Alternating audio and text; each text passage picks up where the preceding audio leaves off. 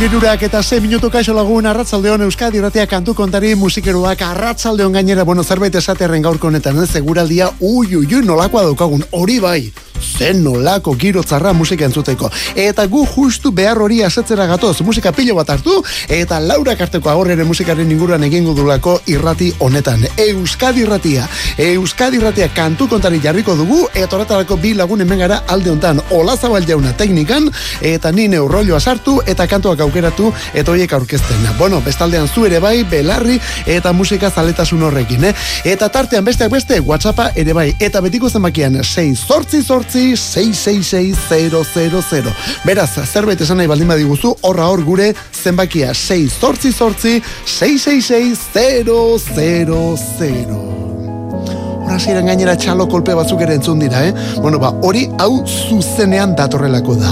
Always boskotea, kantuaren izena, Belinda Sez. Akompleta guzti.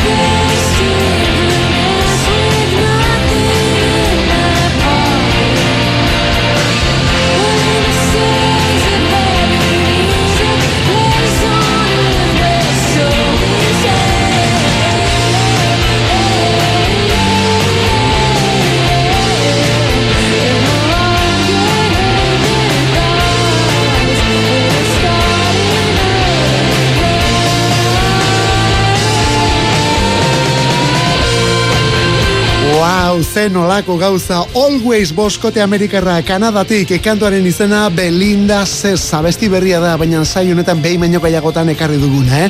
Blue Rap diskokoa da eta badakizu aditu asko eta askoren hitzetan joan den urteko hau da 2008ko albunik interesgarrinetako bada horize Always boskotearen Kanadako talde honen Blue Rap lana. Metira, guk ez dugu bersio grabatu horretan entzun ez da pentsatu ere Jimmy Fallonen telebista saioan egin zuten zuzeneko bersioan baizik Jimmy Fallonen telebistako zuzeneko horretan zer eta kople eta guzti. Bueno, lasaitu egiten gaitu. Hor ere ala ere dotore, Molly Rankin eta bere mutilak.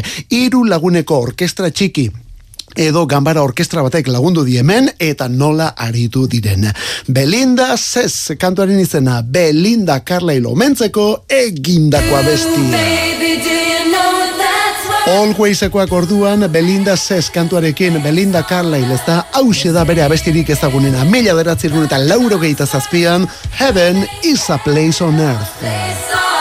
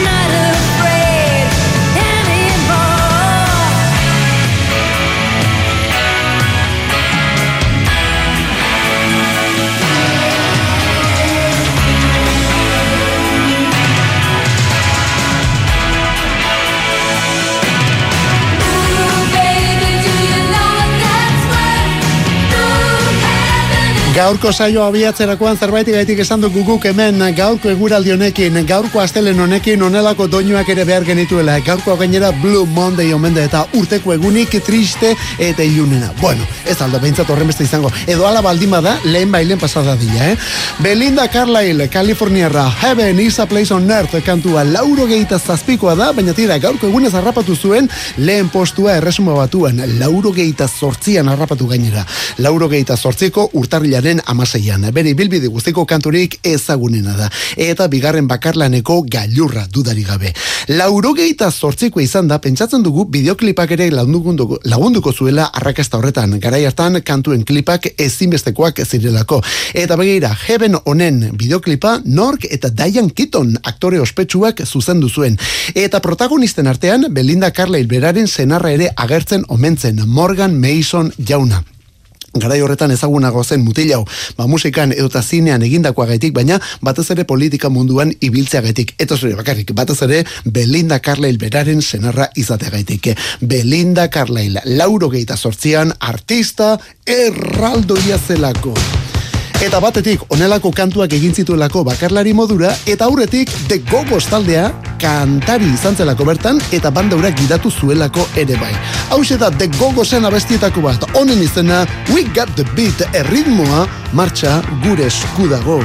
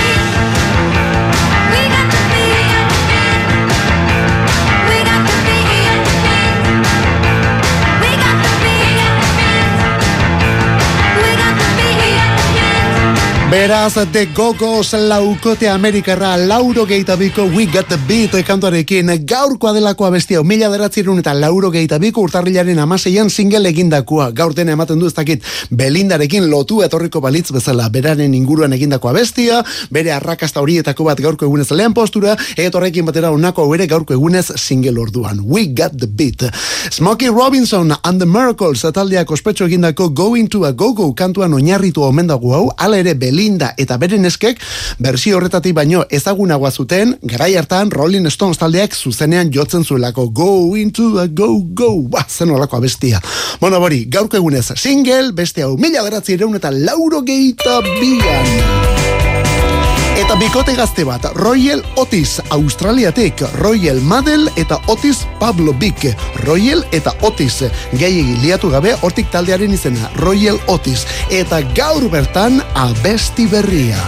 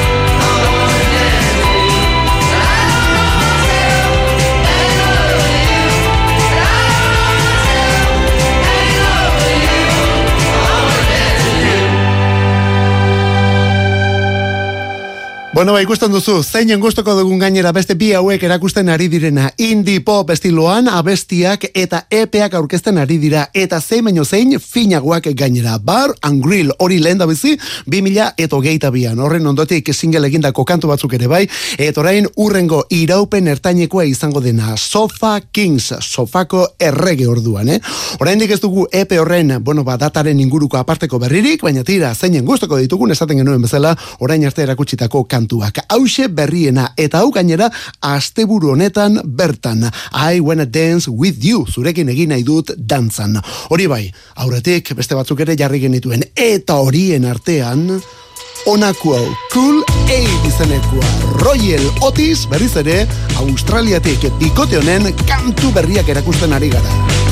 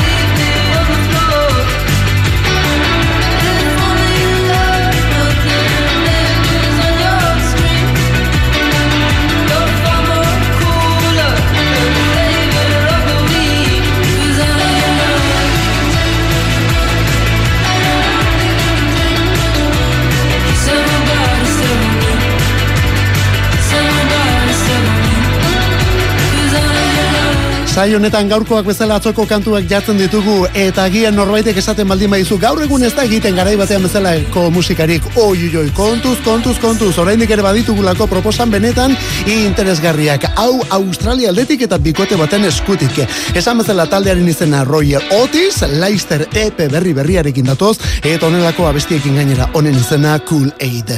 Etor, aipatu dugu Eta gainera beti aipatzen dugu saio egiterakoan, zuzenean aritzen gara eta mezuren ba bidali nahi baldin badiguzu gustola irakurri eta erantzungo dugula. Eta gaur mezu piloa jasotzen ari gara nondik eta errepidetik. Gaur istripua izan delako bat nazionalean tolosa pare horretan. Hori dela eta sekulako auto hilada komenditugu bertan, donostiako norabidean tolosa parean izan da auto istripua, legorreta gaino iristen omendia auto hilada horiek. Eta bertan harrapatuta zaudete noi, hemendik kantu bat eskaintzeko, bueno, kantu ez. Gaurko saio osoa zuentzat orduan.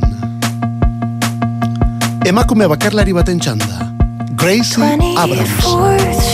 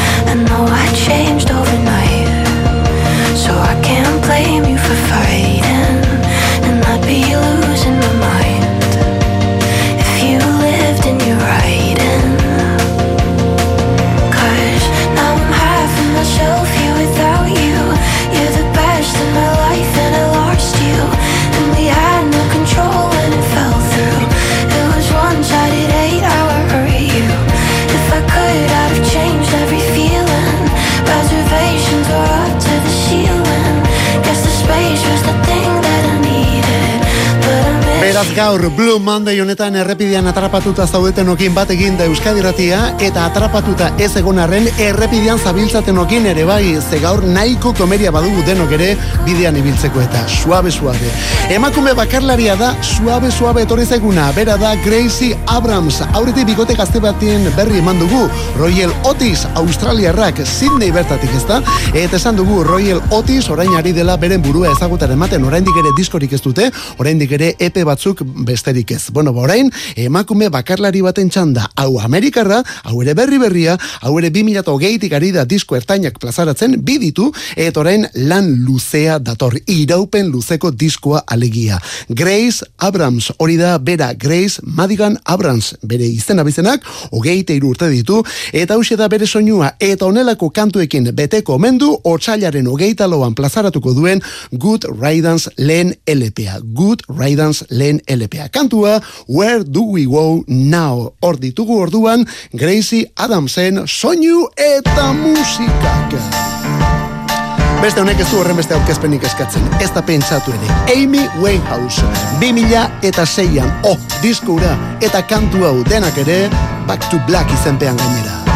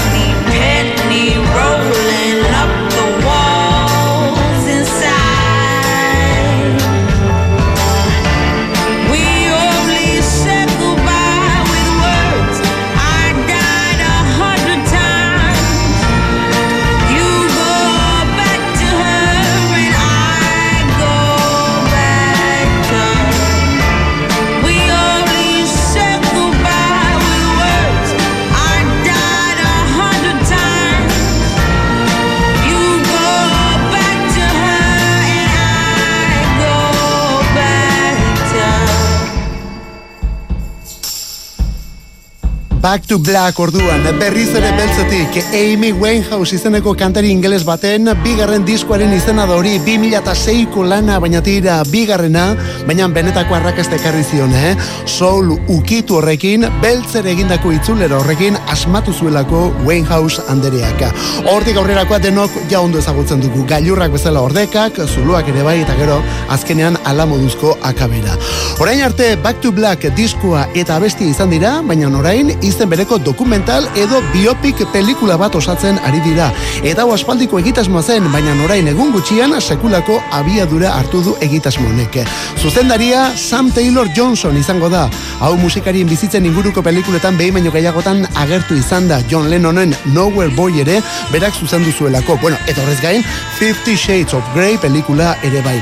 Gaur bertan hasi dituzte errodaje lanak Londresen eta Winehouseen paperean Marisa Abel aktorea ari omen da, Marisa Abel aktorea. bere argazki baten elkarbanatu dute, eta benetan guk behin baino gehiagotan begiratu behar izan dugu argazki hori, bien arteko alderen bat ikusteko, Marisa Abel eta Amy Winehousen arteko alderen bat ikusteko. Back to Black, biopika, orain artea besti, eta diskoa izan dena.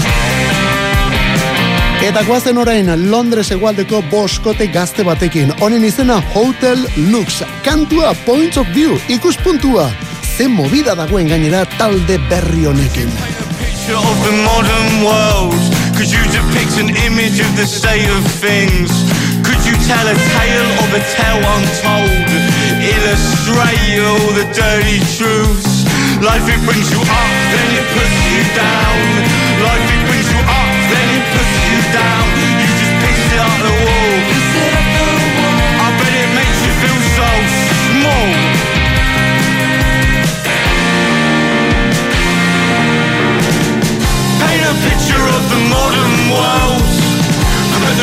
pieces back together. Paint a picture of the modern world. Put the pieces back together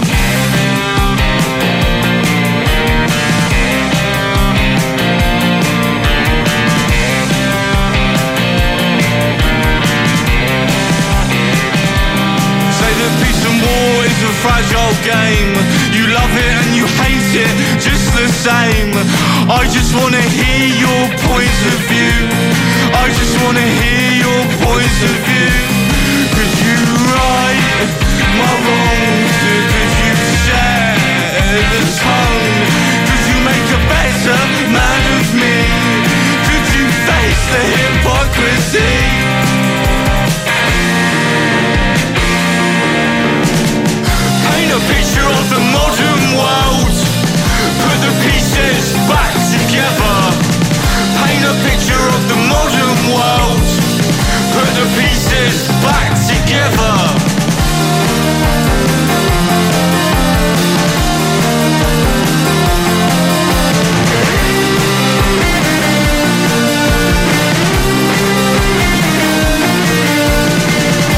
Londres egualdeko boskote gaztea da Hotel Lux eta lehen esan dugun orduan zen olako movida dagoen banda honen inguruan. Batetik Londres egualdean egiten den eta zabaltzen hasi den rock komprometituaren izenik handiena bilakatu direlako demora gutxian. Hotel Lux. Peaky Blinders bezalako telesailetan ere erabili dira hauen abestiak. Eta taldearen izenak zer esana ematen du. Izan ere Hotel Lux hori Mosku bertako hotela izan zen. Non nazien gara nazien garaian, babesa bilatu behar izan zuten komunista asko eta askok. Baina ez hori bakarrik, talde ingeles honetako partaidetako bat, Kataluniako bandera independentista duen kamisetarekin agertu da behin baino gehiagotan. Eta horrek, Espainiar ultra eskuinaren zuak ere piztu omen ditu. Hotel Lux, komunismoa, Kataluniako independentzia, bueno, besterik ez zuten behar, ez da pentsatu ere. Points of View, hori da talde honen kanturi berriena, topera atorkigulako, Hotel Lux Bosko. Kantu kontari. Musikarik ez dadila falta Euskadi erratiko arratsaldeetan. Ordubeteko saioa proposatzen dizugu astelenetik ostiralera, iruretan hasi eta laura karte. Eta gero, edozein momentutan podcastetan berreskuratzeko aukera. Kantu kontari. Euskadi erratia. Irurak eta hogei temezortzi eta Spoon Amerikarrak Texas bertatik David Bowieren kantua moldatzen gainera I can give everything away. Bowieren bi urte mugak pasadira duela egun gutxi guzti horrekin bat eginda Spoon taldekoek onelako bersioa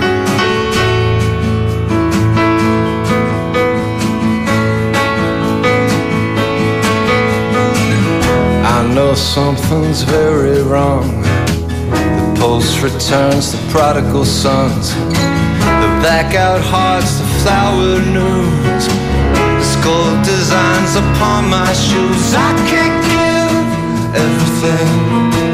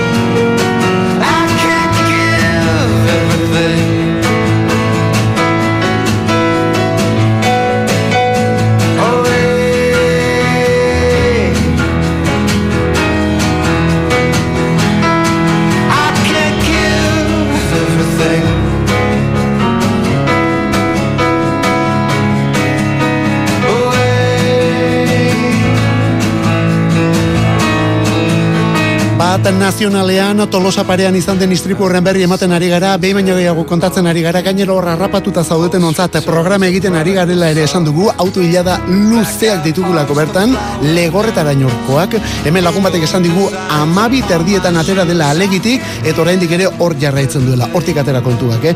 Eta horrekin batera orain bertan lagun batek esan digu, txori herriko errepidea ere itxita dagoela, erandioko norabidean hor ere istripu bat izan dela, eta bertan autoak geldituta ditugula, beraz, bi puntoiek ekiditeko aukerarik baldin baduzu, Ea ba, sorte biko nina.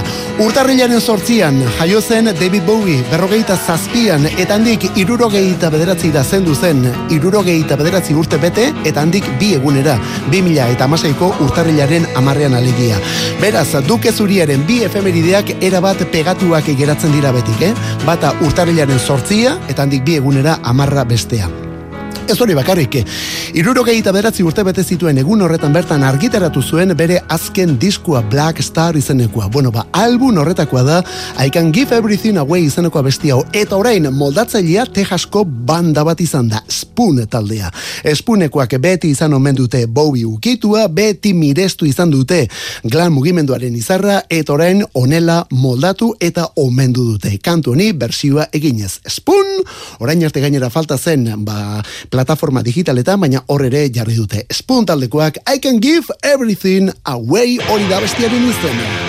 Eta hau ere bersioa da, mundu zoragarria gainera, nork esango zuen. Begiak ireki ez,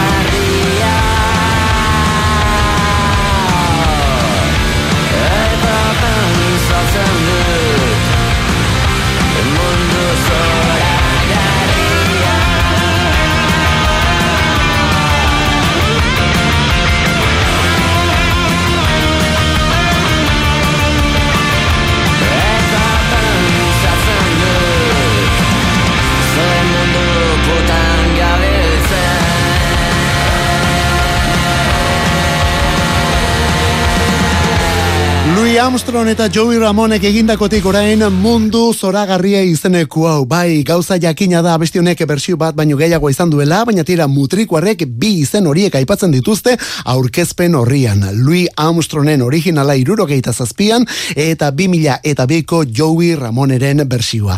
Azken hori benetan maite dutelako deliriumekoek eta beren inguruko batek baino gehiagok ere bai. Lu Olangua zaraustarrak esate baterako babegira bere omenez egin omen dute bersioa.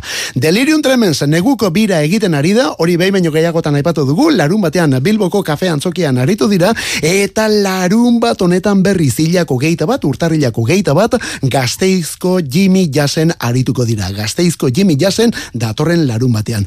Unidad alabesa lehen da bizi, eta gero Delirium Tremens. Eta kantu kontarin gero, zer eta Green Oh, Day. it's so funny now be seeing you after so long.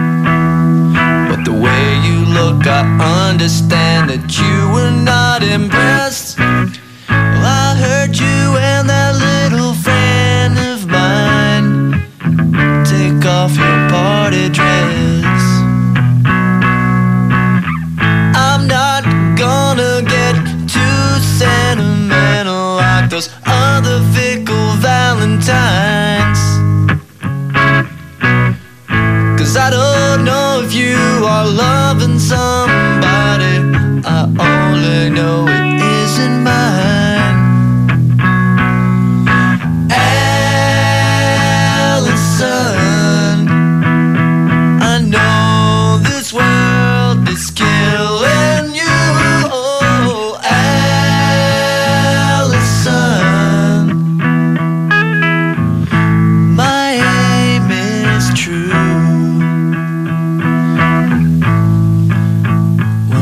got a husband now. And you leave your pretty fingers lying in the wedding cake. You used to hold him right in your hand, but he took all he could take. Sometimes I wish that I could stop you from talking when I hear the silly things that you say. Somebody better put out the big light. Cause I can't stand to see you this way.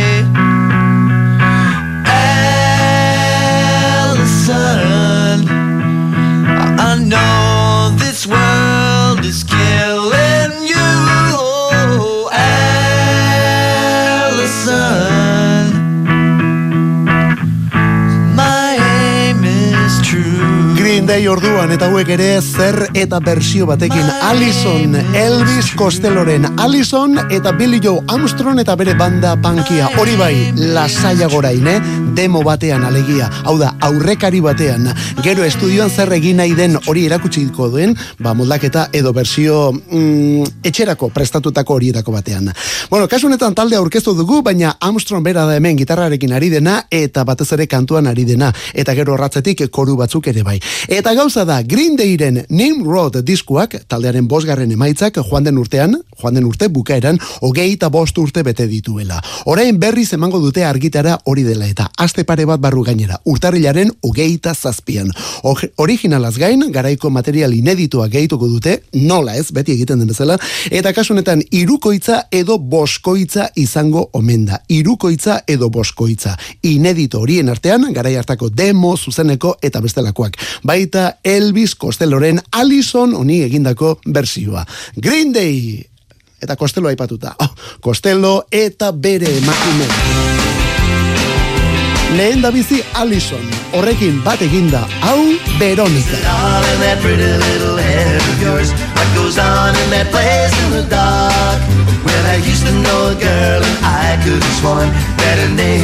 Veronica. To have a carefree mind of her own and a delicate look in her eye. These days, I'm afraid she's not even sure if her name was Veronica. Do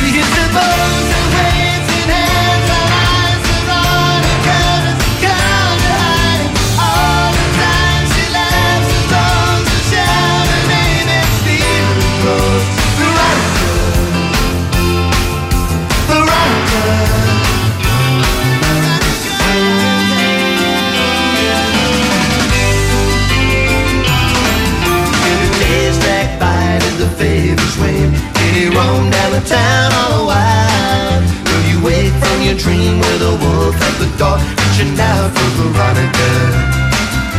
Well, it was all 65 years ago when the world was the street where she lived. And the young man sailed on a ship in the sea with a picture of Veronica.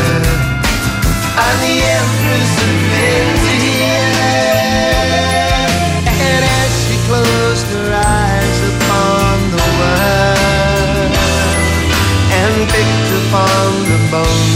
Last week's news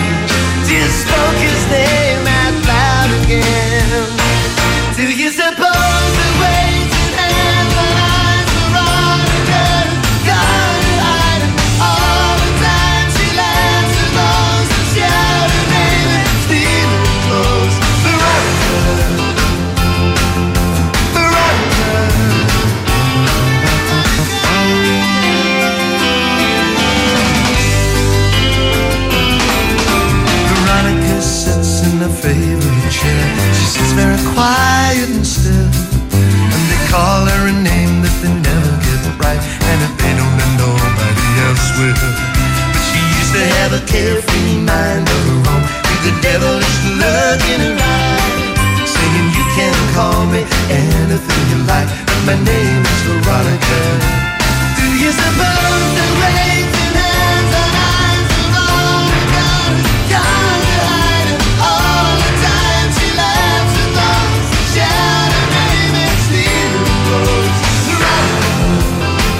Veronica, Veronica, Veronica, lauro gehieta bederatzi urtea, Elvis Costello eta Veronica kantua, Spike diskokoa, hau Alison baino gazteagoa da.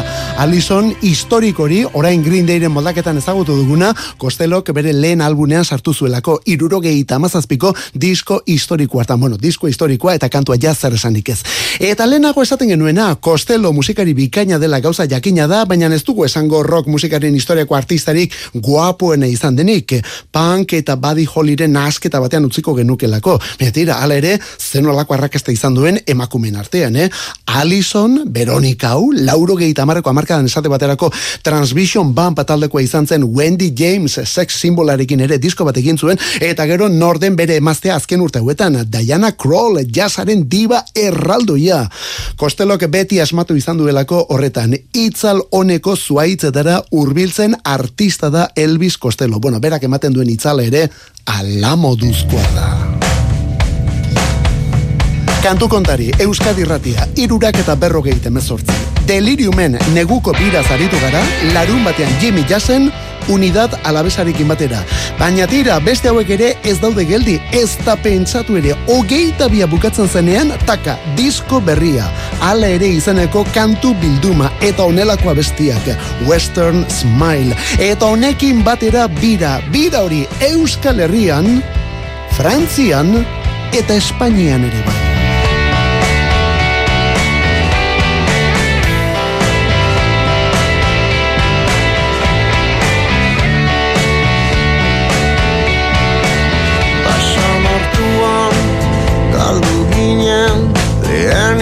Lehen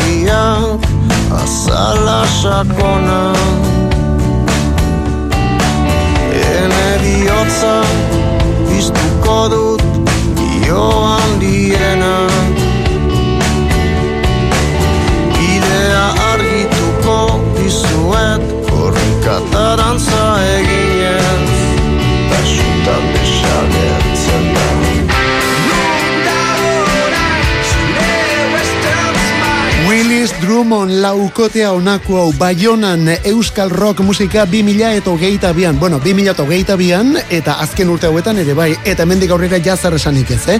Berriz ere aldaketa izan dute formazioan. Vincent besta ben da laugarren partaidea, ze beste irurak benetako hiru klasiko dira talde honetan, eh? Jorgi Ekiza, Xan Bidegain eta Felix Rudiger. Sekulako banda da Willis Drummond, eta hori berriz ere larun bat honetan baiestatuko dute azpeitiko San Agustin aretoan kontzertua dutelako bertan. Ro eta Trini Foxen ondoren Willis Drummond gauko amartan hasiko da emanaldi hori gainera eta sarrera ja amairu euroan duzu. Eta lehenago esaten genuena, gero kontzertua dituzte eta ez iparraldean eta Frantzian bakarrik, baita egualde eta Espainiar estatuan ere bai. Logroño, Madrid eta Sori ere bizitatuko dituztelako. Baionako Euskal Talde Rokero bat Logroño, Madrid eta Sorian zuzenean. Eta gero otsailaren amazazpian Jimmy Jassen ere bai, Willis Drummond. Bueno, bukatzera guaz, estilo jauzi handi xamarra da, baina...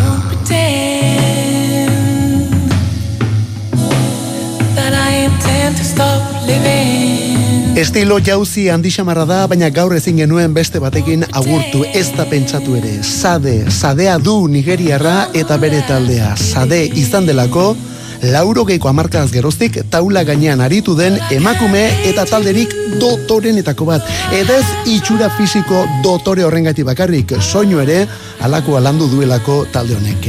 Lauro geita lauko Diamond Life edo Promise, lauro geita sortziko Stronger Than Pride hau, lauro geita amabiko Love Deluxe edo zergaitik ez 2000ko Lovers Rock ere bai. Ze izan da talde hori. Ba begira, zadea du gaur bertan urteak bete dituen emakumea gaur urteak beteta eta hemendik zoriondu behar duguna. Irurogeita lau urte Nigerian jaiotako abeslari eta aparteko artista honentzat. Irurogeita lau urte zadea duk. Eta bere taldeak beste horren beste. Honekin gaurkoz gure despedida. Euskadi Ratia kantu kontari animo errepidian zareten noi. Irurak eta berrogeita mazazpi bihar. There must have been an angel by my side. Something heavenly led me to you. Look at the sky, it's the color of love. There must have been an angel by my side. Something heavenly came down from above.